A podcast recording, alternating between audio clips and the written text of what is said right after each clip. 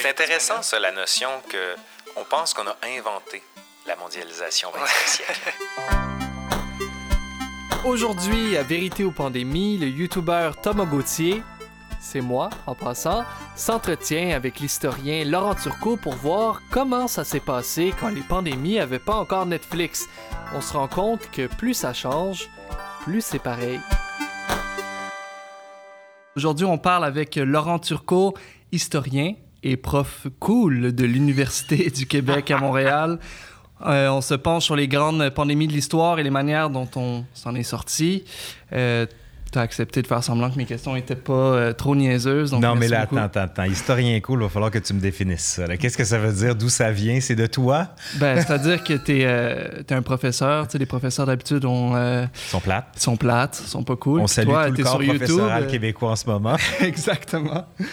Puis, ben, toi, écoute, tu vulgarises, tu parles à la jeunesse, à ma génération, à, toutes les générations en fait. Fait que c'est pour ça que je dis que t'es un prof cool. C'est bon, j'aime ça. Ok, cool, je le prends.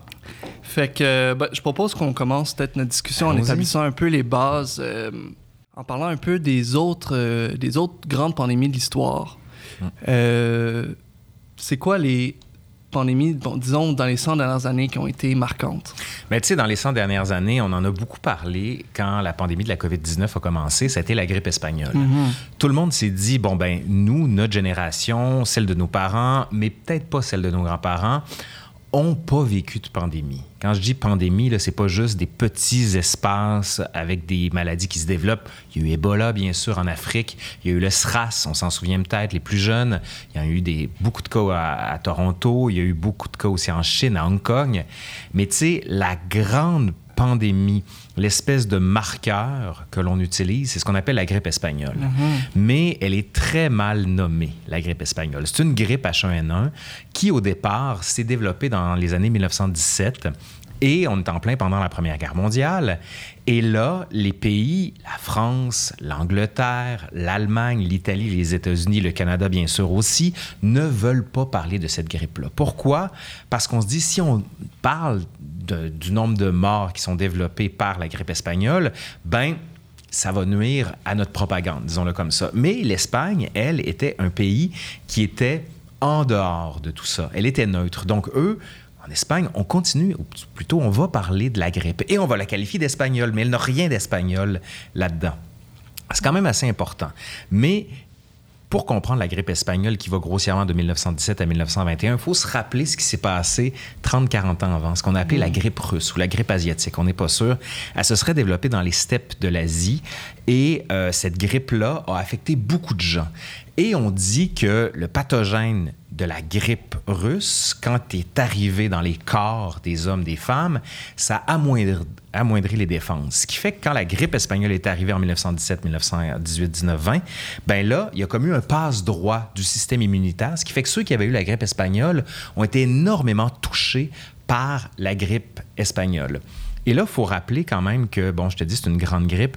On évalue entre 20 et 100 millions de morts. Hmm. Et il y a eu trois vagues. Ça me dit quelque chose. Hein? Mm-hmm. Et la dernière, qui a été la plus meurtrière, a surtout touché l'Inde. Ça nous rappelle encore quelque chose. Hein? La COVID-19, ça a été exactement la même chose. Mais bizarrement, ici au Québec, la pandémie de la grippe espagnole, la troisième vague a été quand même très meurtrière malgré tout.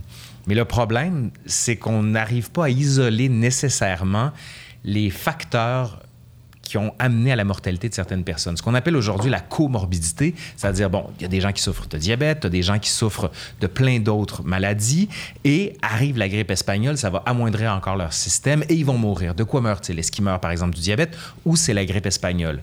Mais en tous les cas, ça va provoquer une grande détresse chez la population, mais aussi dans les gouvernements. Et ça, je te dirais, ça a encore marqué les esprits. Puis si vous voulez vous en rendre compte, moi j'ai une, espèce d'habitude un peu morbide, tu me diras, c'est d'aller dans les cimetières des fois, parce que bon, on va souvent fleurir les tombes, chose qui se fait de moins en moins. Tu vas voir tes ancêtres, tu vas voir tes parents, tes grands-parents qui sont peut-être décédés, et tu vas fleurir une tombe. Et quand tu es dans les cimetières, tu regardes un peu les tombes, et il n'est pas rare que sur des tombes au Québec, tu vois écrit mort de la grippe espagnole. Mmh. Et quand on regarde ça, on se rend compte que ça a vraiment été une hécatombe pour le Québec et pour le Canada, chose qu'on a oubliée malheureusement.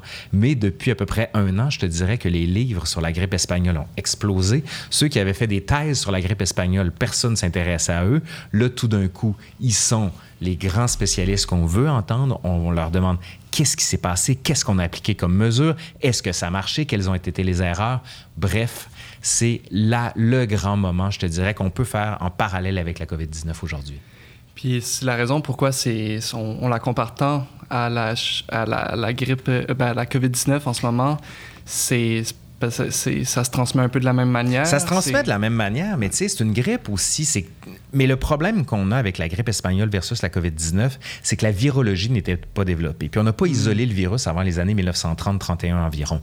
Donc, on manque beaucoup de données. Et on a fait des études par la suite, mais comme on avait envie de passer à autre chose, on a un peu oublié la grippe espagnole. Mhm. On s'y réfère parce que c'est le dernier grand moment où il y a eu une pandémie mondiale avec un virus aussi dangereux. Je ne dis pas qu'il n'y a pas eu d'autres pandémies, mais qui a touché autant de gens, ça c'est sans doute la grande référence. Et à l'époque de la grippe espagnole, la grande référence, c'était la peste noire. La peste noire au 14e siècle qui aurait fauché un tiers de la population européenne. C'est quand même assez impressionnant. On l'appelle la peste noire parce que tu avais des plaques noires qui apparaissaient sur le corps et la mort pouvait arriver dans, les sept jours après l'apparition des premiers symptômes. Donc, la grippe espagnole, il n'y avait pas de vaccin, il n'y avait pas de, comment dire, de médicaments qui permettaient de, d'aider les gens à s'en sortir et il n'y a jamais eu de vaccin. Et c'est ça que les gens avait comme peur pour la COVID-19 parce qu'on disait c'est un virus, c'est un coronavirus, on l'a tellement entendu ce mot-là, et on a de la difficulté à trouver un vaccin pour le coronavirus parce que le virus mute. Tout le monde se dit, hey, il y, a le, variant de tel pays, tel pays, tel pays, tel pays, mais c'est pas neuf qu'il y ait des variants. Et la grippe espagnole, sans doute, il y en a eu. Je le mets entre guillemets parce que, comme je te dis, on n'avait pas la virologie qui était développée. Aujourd'hui, le moindre petit frémissement du virus est saisi par les scientifiques et on est capable de dire il y a eu tel, tel, tel élément, chose qu'on n'avait pas pour la grippe espagnole. Puis, comment, combien de temps ça a duré, la, grippe espagnole? On, pense, parce encore là, c'est des estimations. Tu sais, en histoire, on ne travaille pas sur le passé.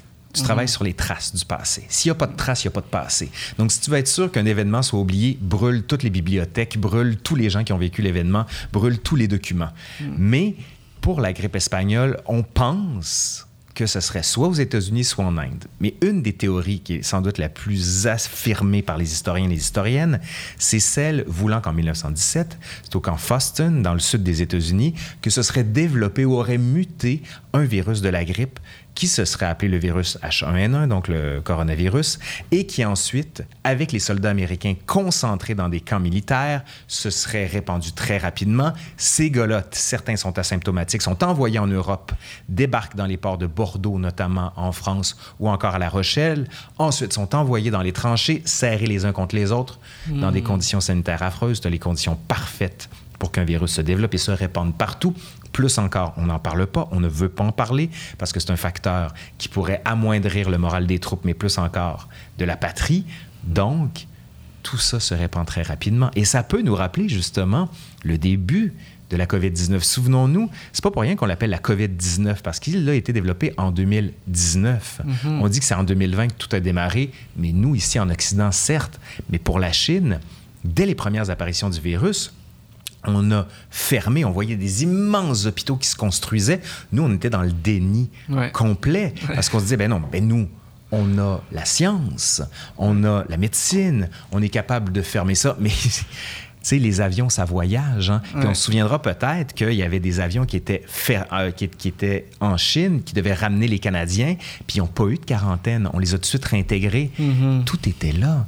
sais, Pour ceux qui ont peut-être vu ou pas vu le film 12 Monkeys avec Brad Pitt, où justement, c'est l'histoire d'un scientifique qui développe un virus pour tuer l'humanité où est-ce qu'il il s'assure qu'il soit bien répandu dans les aéroports. Mm-hmm.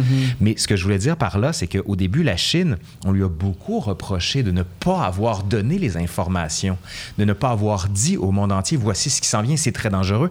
Et il y a des médecins, justement, qui se filmaient.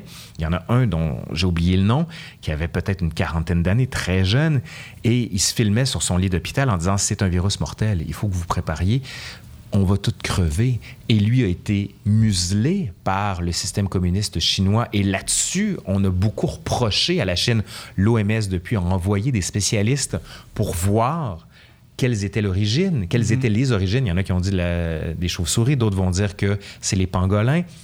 La vérité, c'est que peut-être qu'on va le savoir plus tard, de la même manière que pour la grippe espagnole, on l'a su une trentaine d'années, une vingtaine d'années plus tard, peut-être que ça va être la même chose. Mais chose certaine, si on veut apprendre des erreurs de la grippe espagnole, c'est qu'il faut continuer les études sur ce virus-là. Sans doute que ça va continuer parce que c'est des milliards de dollars aussi qui va rapporter autant au, gouvernement, mais surtout aux compagnies pharmaceutiques, ça c'est sûr.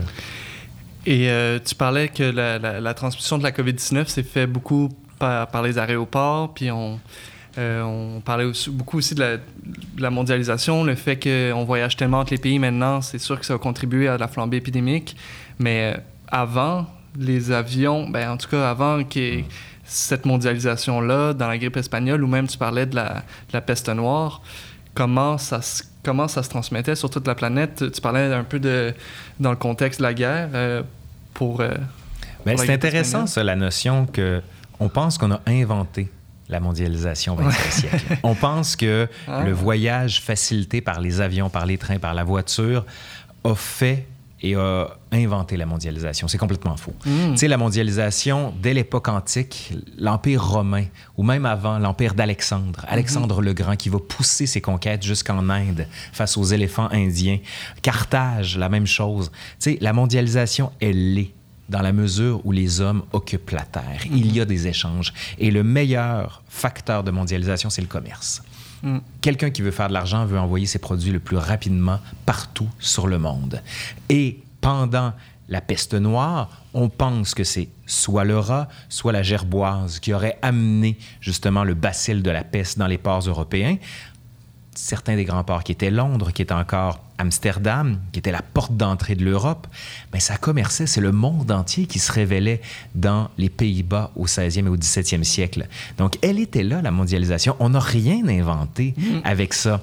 Peut-être que la rapidité a été plus grande, oui, mais les facteurs de contamination étaient déjà présents. Les échanges de personnes, tu sais, quand je te disais pendant la grippe espagnole, les soldats qui sont envoyés sur le front, avant ça, Prenons une épidémie qui est un peu moins connue, qui est celle du choléra des années 1830. Ici, au Québec, elle va se développer en Inde, elle va ensuite partir vers l'Angleterre, de l'Angleterre aller vers l'Irlande, l'Irlande, on va mourir en gang. Ensuite, on va vouloir immigrer, on part en bateau, on arrive au Canada, on se rend compte qu'il y a une épidémie, on force les gens à s'arrêter dans une station de quarantaine qu'on va appeler Gros-Île. Et là, à un moment donné, il y a tellement de bateaux, certains bateaux vont passer tout droit et arriver carrément à Montréal et à Québec pour déployer ce, ce choléra. Et tout ça pourquoi? Avec les hommes. Tu sais, la frontière, c'est une invention des hommes à un moment donné. La nature s'en fout.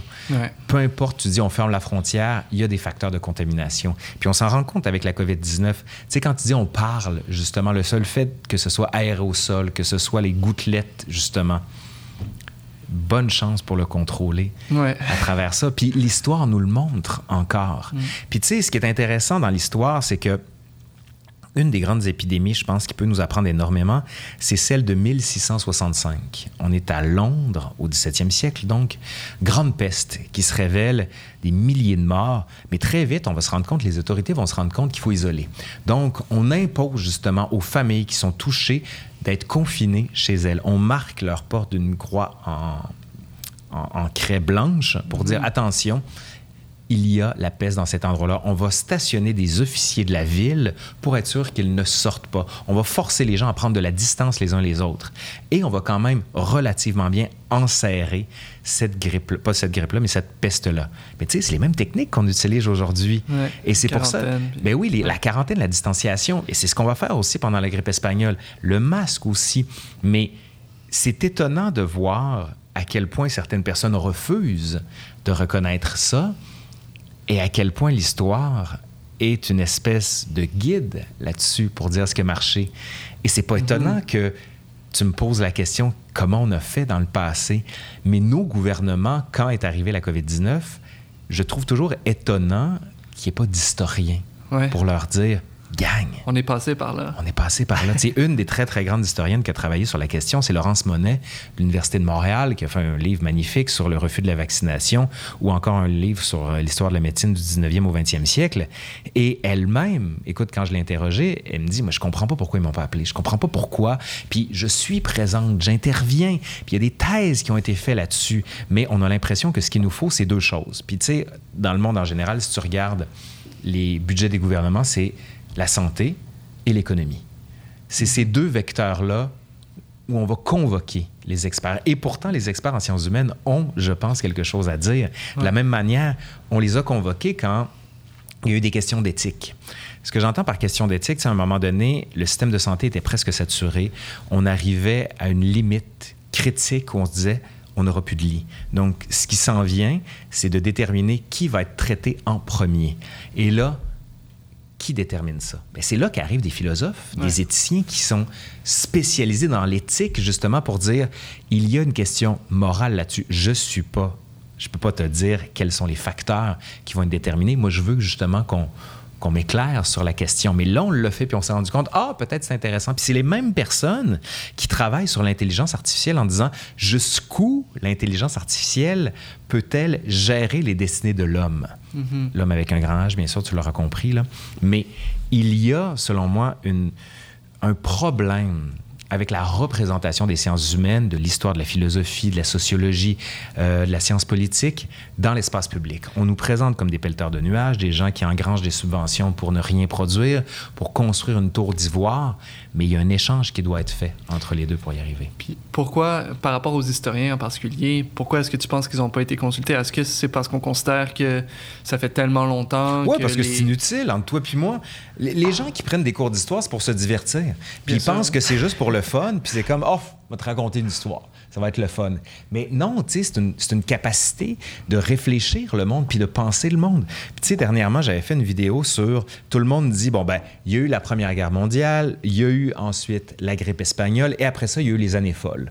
Donc, la grande question que se posaient les médias, c'est est-ce qu'on va revivre les années folles? Pour te le résumer rapidement, ce que- ce qu'on a appelé les années folles, je le mets entre guillemets pour ceux qui ne me voient pas, c'est une période où là, les gens se laissent aller. Et là, on part, on dépense, on a du fun. Tout d'un coup, la vie n'a qu'un sens, le plaisir. Mais entre toi puis moi, l'invention des années folles, on a commencé à nommer cette période-là seulement en 1960 et 1970.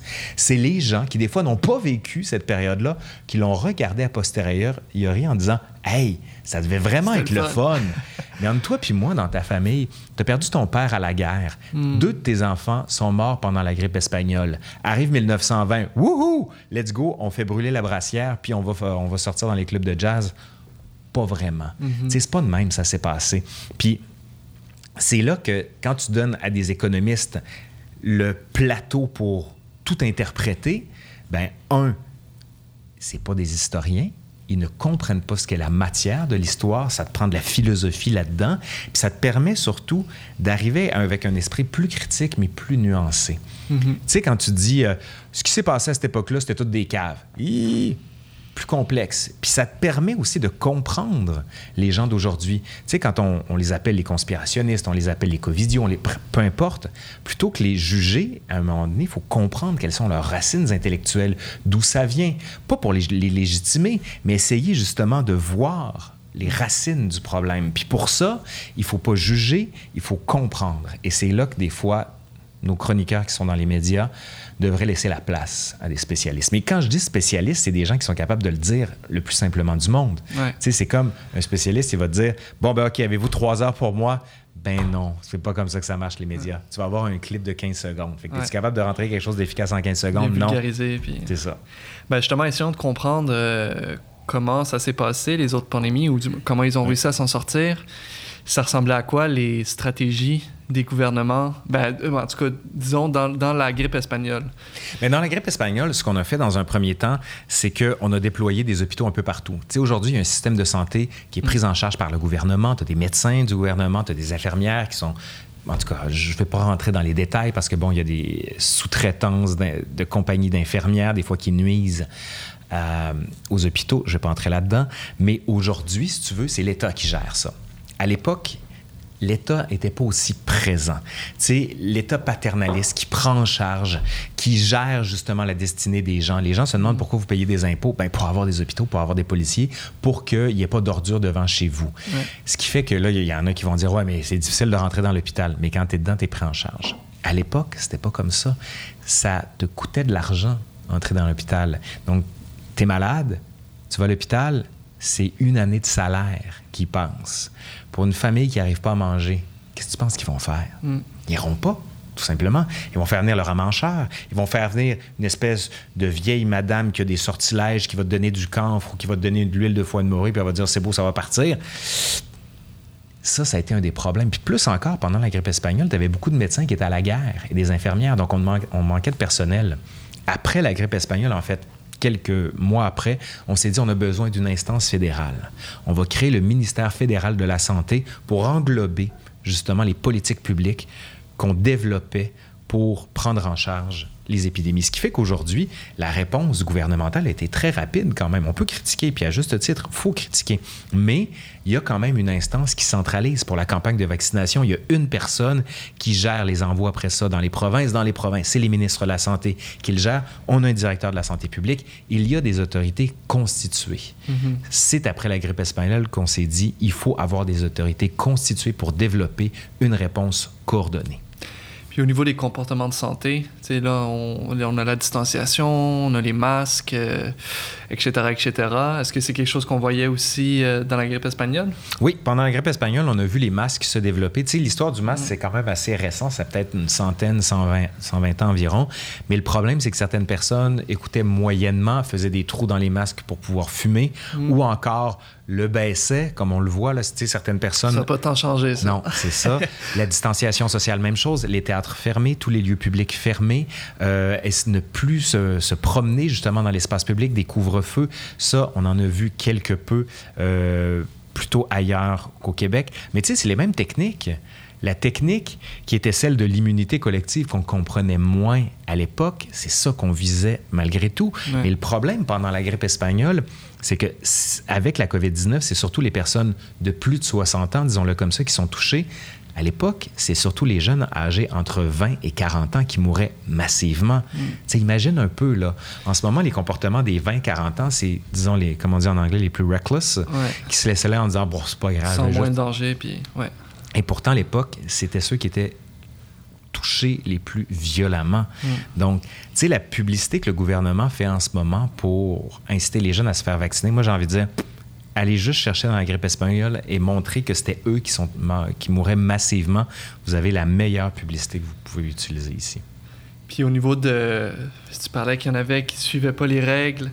Ouais. Euh, au niveau de l'adhésion, je, je, parlais justement à une, professeure en psychologie l'autre jour, puis elle me disait que le Québec a somme toute euh, assez bien adhéré aux mesures, en tout cas de, au niveau du, des comportements de santé, là, euh, confinement, etc. etc.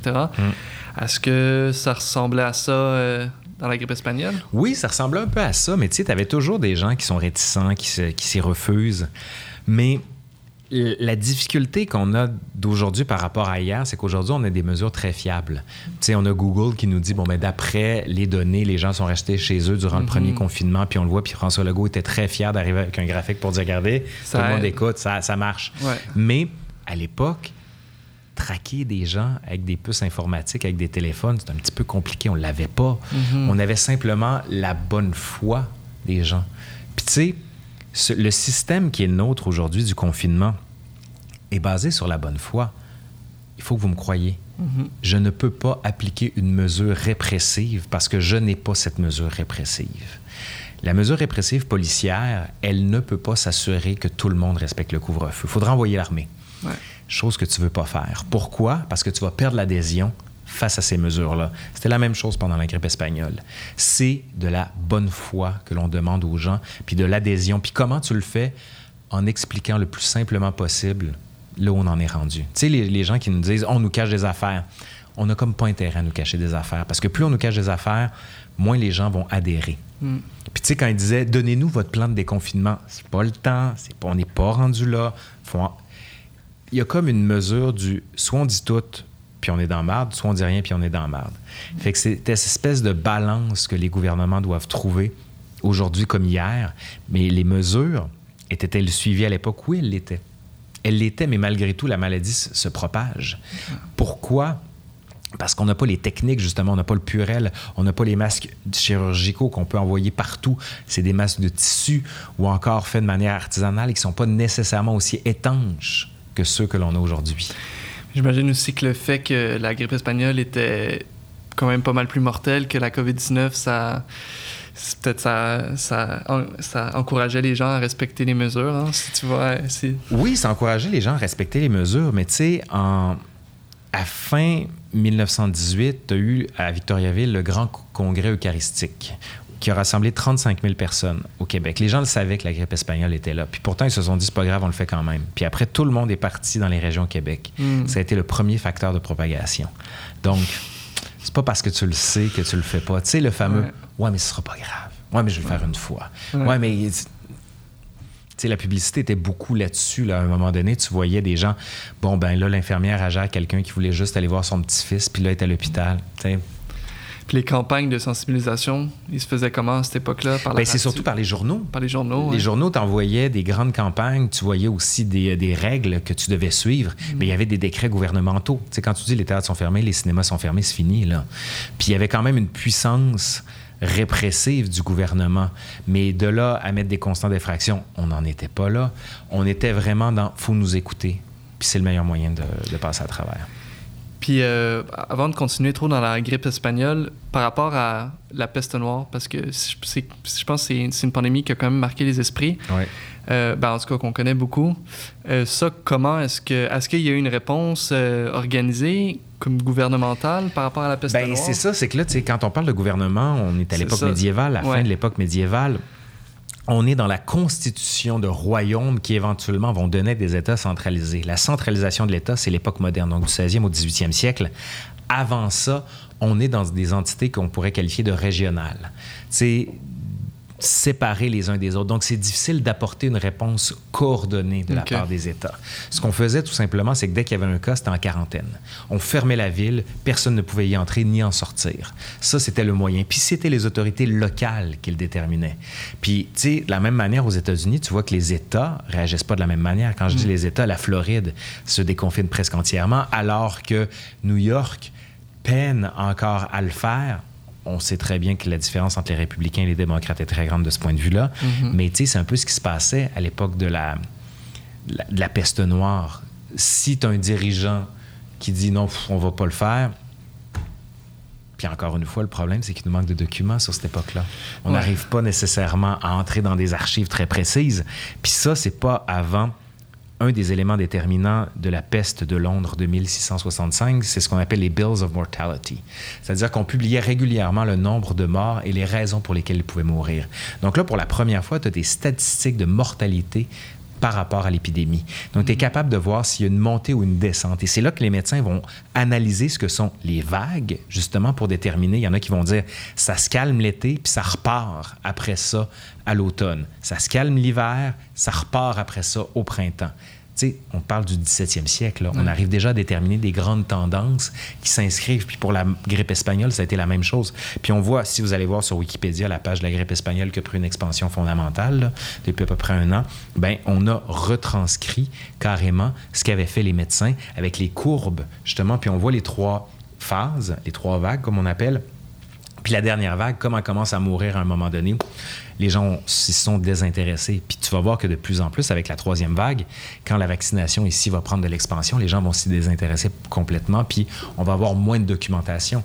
Tu as toujours beaucoup de documentation quand on est dans le pire, tu sais, le pire de la deuxième vague, quand il y avait 2000, presque 3000 cas au Québec. Là, les gens suivaient de manière frénétique ce qui se passait pour essayer d'évaluer, puis de voir. Puis ça, ça va être les, euh, les sources pour les historiens du futur. La peste, est-ce que ça a été aussi trois vagues? Ça, on le sait pas. On ne le sait pas. On n'arrive pas à déterminer. Mais tu sais, j'ai envie de te dire que ça n'a pas nécessairement été trois vagues, mais ça s'est étalé, ce qu'on pourrait dire, du 13e jusqu'au 18e siècle. Ah ouais. C'est une longue peste avec des petites éclosions à gauche et à droite. Tu sais, tu as eu la peste noire, tu en as eu une à Marseille en 1720, puis on considère qu'au 18e siècle, c'est parmi les dernières qu'il y a eu en Europe. Mais très vite, on a refermé les villes, mais la peste finit, commence l'épisode du choléra Fini l'épisode du choléra, commence les grandes grippes avec les virus, les, les coronavirus, puis on est là-dedans. Là. Tu sais, c'est des, euh, des- un temps qui est beaucoup plus long. Euh, on a beaucoup parlé de la désinformation pendant la, la pandémie de, de la COVID. Mhm. Euh, les désinformations, conspirations, etc. Est-ce que c'est est-ce qu'on voyait ça aussi euh, dans la grippe espagnole? Oui, il y en a même, en fait. C'est que pendant la grippe espagnole, les, les Allemands ont dit que cette grippe-là avait été envoyée par des, euh, des conserves dans lesquelles on mettait de la grippe espagnole.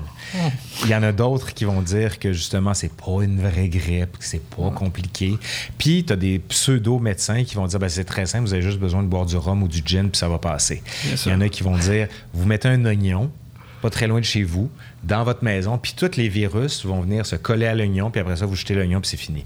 D'autres qui vont dire encore, vous prenez du camphre, vous le mettez un petit peu partout sur le corps, puis ça va empêcher toute forme de, de cochonnerie de venir. Mais tu sais, encore aujourd'hui, tu as du monde qui vont dire, euh, prends une bonne shot de, de gingembre, mets-toi là dans le nez, puis t'es correct, là, tu vas passer Ouais. à travers. Ouais. On a envie d'y croire. Tu sais, de la même manière que à une solution draconienne, il faut une espèce de réponse rapide. Mhm. Puis cette réponse rapide-là, ça va être dans les objets du quotidien parce qu'on est capable de régler. Tu sais, les remèdes de grand-mère, c'est une très longue histoire. La mouche de moutarde aussi pour régler la grippe, ça, ça va marcher très longtemps. Le sirop Lambert, dans lequel il y avait de l'opium notamment, qui était très dangereux pour les enfants qu'on donnait. Mm. Alors, on a beaucoup parlé de la, la stratégie euh, d'éradication euh, versus euh, mitigation. Que, mettons, en Nouvelle-Zélande puis en Australie, ils ont beaucoup parlé de. Ben, eux, en fait, ils ont adopté une stratégie d'éradication. Euh, ici, c'était plus une valve où on ouvrait, on fermait, dépendamment de la flambée épidémique. Est-ce que est-ce qu'on est-ce que c'est des discussions qui ont eu lieu dans les pandémies On ne avant? sait pas. Ça, on n'en a aucune idée. Parce qu'on n'en était pas là, parce que ce que tu évoques comme théorie, c'est vraiment dans les années 1930-1940 que ça s'est développé. Où est-ce qu'on s'est rendu compte des facteurs de propagation du virus, qu'on a étudié de plus en plus. Puis, tu sais, dans les années 90, on l'a vraiment étudié encore plus, le virus de la grippe espagnole. À 1990, là, c'est très récent comme analyse. Donc, de savoir est-ce qu'on fermait, est-ce qu'on ouvrait, on n'avait pas le choix de continuer quand même à avoir un certain lien. Parce que, tu sais, quand tu fermes une ville, si elle n'a plus de vivre, elle crève. Mhm. C'est une ville qui est en siège, c'est une ville qui est fermée, qui est, qui est en quarantaine. Donc, comment fait-on pour être autonome à travers ça? La première technique qu'on utilisait, c'est sûr qu'on fermait toutes les valves avec la quarantaine. C'est la quarantaine. D'ailleurs, on se demande des fois pourquoi 40 jours. Ça vient d'une théorie médicale qui est euh, Hippocrate, un grand médecin de l'Antiquité, qui disait quand on a passé 40 jours d'une maladie, c'est une maladie chronique. Avant 40 jours, soit on en meurt, soit on se remet. Mais passer 40 jours, c'est correct. Vous pouvez pas être contagieux. Donc, on a adapté ça. Aujourd'hui, quand on dit quarantaine, ce n'est plus 40 jours, c'est rendu 14 jours, des fois c'est un peu moins, etc. 10 jours de contamination pour certains. Mais, passer ça, on était correct. Donc, d'après leur système à eux, c'était dès qu'il y a un cas, on ferme les valves. Pas question de rouvrir tant que tout le monde n'est pas sain, donc passer les fameux 40 jours. Au-delà des 40 jours, c'est bon, ceux qui avaient à mourir sont morts, sont morts, on peut passer à autre chose. Puis, euh, ça, c'est une question un peu niaiseuse, mais est-ce qu'il y a d'autres pandémies en ce moment dans le Euh, monde? Il y, a- il y a toujours des pandémies. C'est intéressant parce que, tu sais, si tu regardes l'OMS, il y a une pandémie de ce qu'on appelle l'obésité morbide, Mm. qu'on n'appelle plus comme ça maintenant. Il y a même une, une pandémie de temps d'écran, pourrait-on dire. Il y, a des, il y a des pandémies aussi de, de grippe saisonnière. Il y en a, mais c'est pas la même définition. Mais pour y aller précisément, je vais laisser les épidémiologues euh, se, Ouais. se lancer là-dessus. Parfait. Euh, bon, je pense qu'on a tous hâte que ça termine quand même, cette pandémie. ah ouais? c'est le feeling que j'ai en tout cas. Euh, comment est-ce qu'ils s'en sont sortis, et surtout dans une, dans, avant le vaccin, euh, disons dans, dans la pandémie de la grippe espagnole, euh, comment ça s'est terminé? Tout le monde Ben, est mort, puis... euh, Oui, ceux qui avaient à mourir sont morts, puis c'est ce qu'on a appelé l'immunité collective, c'est-à-dire tout le monde, ceux qui ont été exposés, tout le monde ou presque a été exposé au virus, et ceux qui ont été exposés, pour la plupart, ont développé des anticorps. Mm. Des anticorps, c'est exactement le principe du vaccin. Le vaccin, c'est-à-dire, c'est qu'on vous injecte dans le corps des euh, cellules mortes, disons-le comme ça, je, simplifie, qui forcent le corps à développer un système de combat pour développer des anticorps, ce qui fait que quand vous êtes exposé au virus actif, là, vous avez les anticorps pour le contrôler et pour le mettre de côté. Mais cela étant, pour la grippe espagnole, c'est bien sûr l'immunité collective, sans doute, qui a été qui a primé, mais encore une fois, je te le dis avec des guillemets parce qu'on ne le sait pas. Pour la peste, sans doute, on l'a éradiqué un peu. On dit qu'il y a eu des meilleures conditions d'hygiène, une meilleure alimentation, une capacité justement à vivre plus sainement dans les villes, parce qu'on s'entend que si tu mets dans des gens dans des conditions sanitaires affreuses, c'est le terreau parfait pour que se développe tout type de maladies, puis pas juste les grippes, la peste, le choléra, etc. Puis comme des fois ça vit dans les animaux, ça se transmet à l'être humain. Et c'est comme ça que ça se développe. Mais pour la grippe espagnole, c'est sans doute l'immunité collective. Pour ce qui est des autres, c'est sans doute qu'on a éradiqué temporairement ou dans certains cas, on a carrément trouvé un vaccin. Tu sais, la polio, on a trouvé un vaccin pour éradiquer la variole, la petite vérole, même chose où est-ce qu'on a réussi à développer des vaccins pour éviter justement d'être confronté à ça? Pendant longtemps, les enfants étaient vaccinés contre la polio. Une des images les plus fameuses de l'histoire, c'est on voit Elvis Presley dans les années 50 se faire vacciner euh. Euh, contre la polio, puis tout d'un coup, tous les jeunes se sont fait vacciner en disant ah, ben, si Elvis le fait, on va le faire nous autres aussi. Puis la polio, c'est affreux parce que c'est les enfants qui sont touchés. Puis pour certains, ils deviennent paraplégiques. Ils ne peuvent plus marcher pour le reste de leur vie. Euh, Franklin Delano Roosevelt avait eu la polio et ne pouvait plus marcher. Il se promenait en chaise roulante. Pour ceux qui ne savent pas c'est qui FDR, comme on l'appelle, Franklin Delano Roosevelt, c'est celui qui était le président américain pendant la Seconde Guerre mondiale, qui a subi l'attaque de Pearl Harbor notamment. On, jouait beaucoup entre un balancier entre l'économie et euh, le contrôle du virus. Et euh, la, la, force des choses a fait que il y a eu quand même un gros impact sur l'économie. Euh, j'imagine que ça a été le cas aussi dans les pandémies précédentes, euh, comme les pandémies de la grippe espagnole. comment, comment ça s'est passé, puis comment est-ce qu'ils est qu'ils ont réussi à... Ça a pris combien de temps, en fait, avant qu'ils se relèvent de ce choc-là économique? Bien, ça a changé. Je vais te ramener un peu plus loin que la grippe espagnole. Tu sais, avant le 19e siècle, quand il y avait une épidémie quelque part, on fermait. À partir du 19e siècle, avec la révolution industrielle, le libéralisme, le capitalisme débordant, on se dit, on peut, faire ce qu'on appelle des cordons sanitaires, mais il faut que l'économie se maintienne. Et c'est là qu'on va voir les maladies, les épidémies comme des entraves au commerce. Donc, on va se dire, faut continuer, faut qu'il y ait des échanges. Mais paradoxalement, en permettant les échanges, tu permets encore plus hmm. la propagation. Puis comment on s'en est sorti de la grippe espagnole pour répondre précisément à ta question? Bien, ça a été une expansion économique des années 20. Ce qu'on a qualifié d'année folle, mais comme je te dis avec les nuances qu'il faut apporter, il y a eu justement un grand des dépenses d'argent phénoménales, ce qu'on a appelé une bulle aussi. En ce moment, on vit une bulle immobilière au Québec qui n'est pas étrangère à ce qu'on a connu dans les années 1920. Bien, on a dépensé énormément qui a mené au crash économique de 1929. Tu vas voir, j'ai fait une vidéo là-dessus, là. Mm-hmm. Mais, tu sais, comment on s'en sort?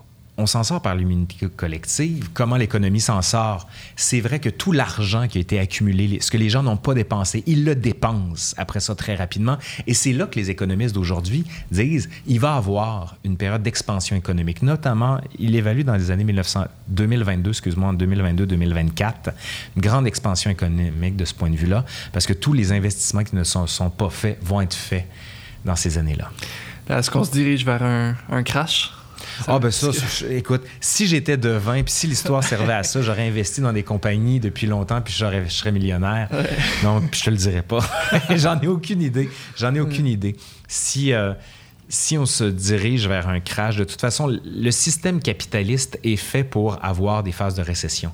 Tu ne peux pas être en expansion économique systématique. D'où la raison pour laquelle aujourd'hui, ce qu'on appelle l'altermondialisme sert à repenser la notion de croissance. Tu ne peux pas être en croissance systématique dans un mm-hmm. système où les ressources sont finies un système qui croît sans arrêt, il faut qu'il y ait des ressources qui soient infinies. Puis la Terre, c'est quand tu as extrait tout le charbon de la Terre, il n'a plus, tu es dans marde. Mhm.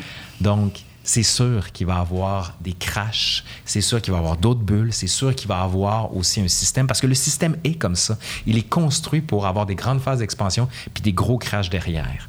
Puis il faudrait bien se voiler la face en pensant que le capitalisme est un capitalisme humain. Oui. Euh, comment tu vois, euh, en tant qu'historien, comment tu vois le, la fin de cette pandémie-là? De...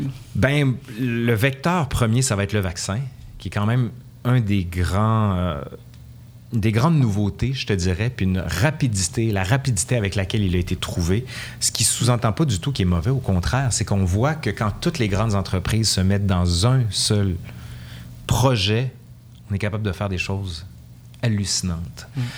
Ce qui nous montre que si l'humanité voulait vraiment régler les changements climatiques, on pourrait le faire, on pourrait s'en prendre en considération.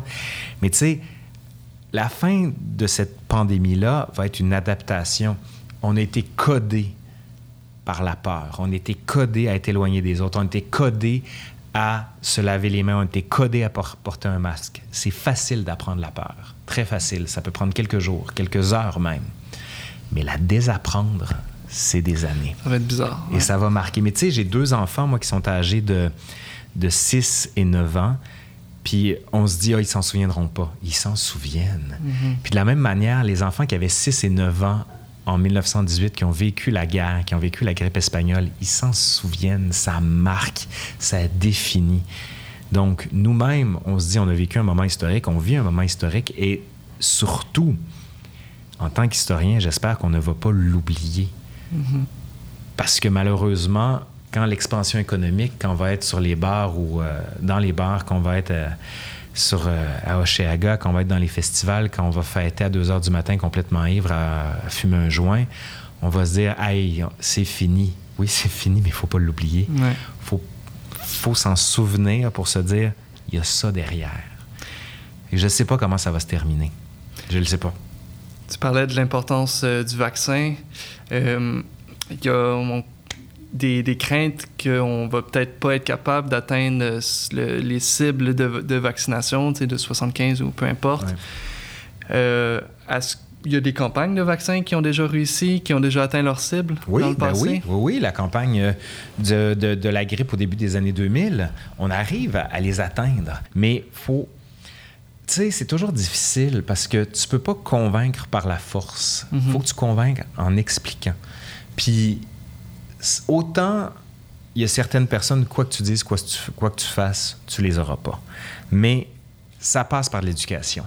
Surtout l'éducation de la jeunesse. Je pense pas que les vieux soient à convaincre, mais quand tu vois quelqu'un de 20 ans qui dit oh, Je ne me ferai pas vacciner, c'est la notion d'empathie qu'il faut développer chez les autres parce que c'est pas tant toi que tu vas protéger que tous les autres. Puis c'est le lien qu'il faut faire. Puis notre société n'est pas construite comme ça. Notre société est construite par le self-made man, c'est-à-dire je me moi.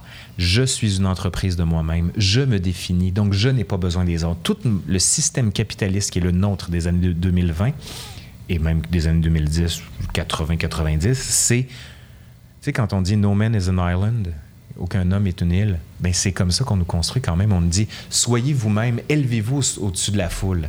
Puis là, pour la campagne de vaccination, on nous dit L'inverse, on dit non, mais on a tous besoin les uns des autres. Puis on a été complètement codé à l'inverse depuis des années. Mm-hmm. Puis il faut apprendre l'empathie, la bienveillance pour je me fais vacciner pour toi qui est immunosupprimé, qui s'il pogne crève dans les deux semaines. Je le fais pour toi qui a eu de la chimiothérapie, qui est mon ami et qui si tu le pognes, tu crèves. Donc, oui pour toi, mais pour les autres. Puis il y en a qui disent, ouais, mais c'est les big pharma qui vont nous... Vos C'est être bien aveuglé que de penser que des scientifiques qui sont formés par des années d'études qui ne pensent qu'à l'argent. Mm. La santé publique ne pense pas qu'à l'argent. Oui, il y a des facteurs. Oui, il y a des éléments. Oui, il y a des problèmes de brevets. Je ne vais pas entrer là-dedans. Mais de penser qu'il y a une grande conspiration pour engranger des profits des big pharma, c'est se voiler la face face aux problèmes sanitaires. Et je pense que le seul moyen, c'est de l'expliquer le plus simplement du monde. Tu en as parlé un peu tout à l'heure, mais euh, peut-être euh, si tu as quelque chose à rajouter, c'est quoi tes, espoirs ou qu'est-ce que tu veux qu'on retienne euh, pour l'après-COVID? Beaucoup de choses. la première chose que j'aimerais qu'on retienne, c'est que c'est pas parce que tu as quelque chose à dire que tu es obligé de le dire. Mhm. Absolument. Sur les réseaux sociaux, une pensée qui est trop verte n'a pas été écrite ou dite. Tu sais, toi puis moi, on peut aller prendre une bière, pas avoir de micro comme ça, comme on les a. Puis bien honnêtement, moi, je teste beaucoup d'idées. Puis ça m'arrive, tu sais, je parle des fois avec ma blonde, puis je fais « Hey, savais-tu que telle, telle, telle affaire? » Puis là, je parle, puis je fais « Hey, ça marche pas. Mm. Ça marche pas, mon affaire. » Tu sais, je je te donne juste mon fil de pensée que j'avais dernièrement. J'étais en auto avec ma blonde, puis je fais Hey, j'ai lu quelque chose pendant ma thèse. C'était Walter Benjamin qui parlait de l'homme sandwich. Je sais, tu sais quoi l'homme sandwich? Non. C'est les gens qui se promenaient avec des pancartes. Ok. Tu sais, en disant Venez acheter les polos Lacoste sont les meilleurs, etc. Mhm. Puis je disais c'était le symbole par excellence de l'individu qui va s'aliéner à une grande marque. Mhm. Mais il est payé pour ça. Mais aujourd'hui, c'est l'inverse. C'est les gens qui payent pour arborer les grandes marques. Je dis, on est tous en train de devenir des hommes sandwich. Puis là, je fais, ouais, mais ça marche pas quand même parce qu'il y a des gens qui veulent pas porter de marque. Puis je fais, ah ouais. Mais tu sais, ma pensée n'était pas finie. Ouais. Puis il faut que tu le testes. Puis c'est correct de ne pas avoir des pensées finies, mais ne les écris pas. Puis c'est là que de tester des affaires, de se dire Hey, je suis dans le champ. Je suis vraiment dans le champ. Puis c'est là que la discussion avec des gens proches de toi peut être utile. Puis tester des, des idées, mais, pas, mais testez-les pas sur les réseaux sociaux. Tu sais, quand tu vois du monde qui, fait un- qui font des tweets, tu fais Pourquoi tu? Puis après ça, il fait Ah ouais, je suis pas sûr que je suis encore d'accord avec ça. Ben c'est sûr, tu n'es pas d'accord parce que la pensée évolue puis est en mouvement. Puis tu sais, le meilleur moyen, c'est carrément de prendre le temps de dire les choses. Puis c'est là que, tu sais, nous autres, les universitaires, on va dans des colloques, on teste des idées avec des questions-réponses. Puis tu fais ce qu'on appelle des colloques, puis tu présentes tes résultats de recherche, puis il y a des, gens- qui disent T'as pas pensé à ça, puis toi tu fais Oh, non, j'ai pas pensé. Fait que Ça tu, sert à ça, Fait que ouais. quand tu arrives à l'écriture, tu fais une chance qu'il me l'a dit, j'a- j'aurais pas travaillé là-dessus. Mm. Puis je pense que ça qu'on peut apprendre de la pandémie. L'autre chose qu'on doit apprendre, c'est que il y a des gens qui ont fait des études sur le sujet, pas toi. T'es pas expert en épidémiologie, t'es pas expert en vaccin, t'es pas expert en telle chose parce que tu as vu une vidéo sur YouTube. Mhm. Puis avoir la modestie de le reconnaître. Les, les deux vont ensemble d'une certaine façon. Si, si tout le monde parle moins, ça laisse plus la- d'espace aussi pour ceux qui, euh, qui s'y connaissent. Ben oui, puis le fait que tu donnes la parole aujourd'hui à des spécialistes, ça permet carrément de se faire une tête sur un sujet, puis de pas arriver avec des, des vérités établies. Tu sais, quand tu arrives avec quelqu'un où est-ce que tu veux lui expliquer la vie, c'est le meilleur moyen pour te faire détester. Ouais. Mais, tu sais, c'était Étienne Klein, qui est un grand scientifique, qui fait de la vulgarisation aussi. Il dit le problème avec les scientifiques, puis avec les gens en général, c'est que celui qui arrive, puis qui va exprimer ses doutes par rapport à une pensée, puis qui sera pas sûr de ses affaires, sera pas écouté. Alors que l'autre, qui va arriver comme un train, qui va te rentrer dedans avec des, ce qu'il pense être des vérités, il va dire, hey, lui, il l'a dedans, il sait, c'est ça. Mais le doute, c'est pas nécessairement un vecteur de faux. Au contraire, c'est un vecteur d'honnêteté, de sincérité, de vérité. Alors que l'autre qui arrive avec son train, tu sais, un train de marde qui te rentre dedans versus un train, une pensée en fleurs qui se construit tranquillement, je préfère les fleurs que de la marde qui me rentre dedans. C'est- moins instinctif. Je pense il faut aller contre euh, Oui. ça. Ben, On aime ça que quelqu'un arrive et nous dise c'est ça, puis euh, C'est comme le- les boxeurs. Tu sais, quand tu boxes à un moment donné, il faut que tu recules ton pied au moment où tu avances pour donner un, un jab ou un uppercut ou quelque chose. C'est contre-productif de, de reculer le pied au même moment que tu tapes. Mais pourtant, c'est ça qu'il faut faire. Il faut apprendre à avoir une espèce de d'autodéfense intellectuelle, comme le disait Normand Baillargeon. Il faut que tu sois capable de voir un filtre non pas pour déterminer ce qui est bon, ce qui est mauvais, mais pour se dire, attention, on m'arrive avec une vérité peut-être trop affirmée mais avoir soi-même cette espèce d'hygiène intellectuelle, je pense que c'est bon. Puis ça, ça veut pas dire, hey, c'est faux ce que tu dis. C'est comme, OK, j'entends ce que tu me dis, je vais réfléchir. Puis t'es pas obligé de réagir tout de suite. Tu fais, OK, c'est cool. Puis écoutez. absolument. Ben, sur ces belles paroles, euh, tu réponds à toutes mes questions, Laurent. à moins que tu aies quelque chose à rajouter. euh. tout va bien. Ben, merci euh, énormément, Laurent Turcot. Euh, où est-ce qu'on peut te suivre? Où est-ce qu'on peut te trouver? Si on... Euh, à l'Université du Québec à Trois-Rivières, très souvent. Sinon, sur YouTube. à la porte. Oui, c'est ça. L'histoire nous le dira. Puis sinon, le balado fan d'histoire sur Radio-Canada Audio. Parfait. Merci beaucoup. Merci, bye. Vérité ou pandémie est soutenu par les fonds de recherche du Québec, l'Association facultaire étudiante des sciences humaines de l'Université du Québec à Montréal et le Centre de médecine comportementale de Montréal. Dès le 21 juin, devenez le héros de la pandémie à travers le jeu Vérité ou pandémie où vos comportements changent l'histoire. Rendez-vous sur véritéoupandémie.com pour vous inscrire. Vous y trouverez aussi tous nos podcasts, les liens pour suivre les projets de nos collaborateurs ainsi qu'une foule de contenus et de ressources de vulgarisation scientifique en lien avec la COVID-19.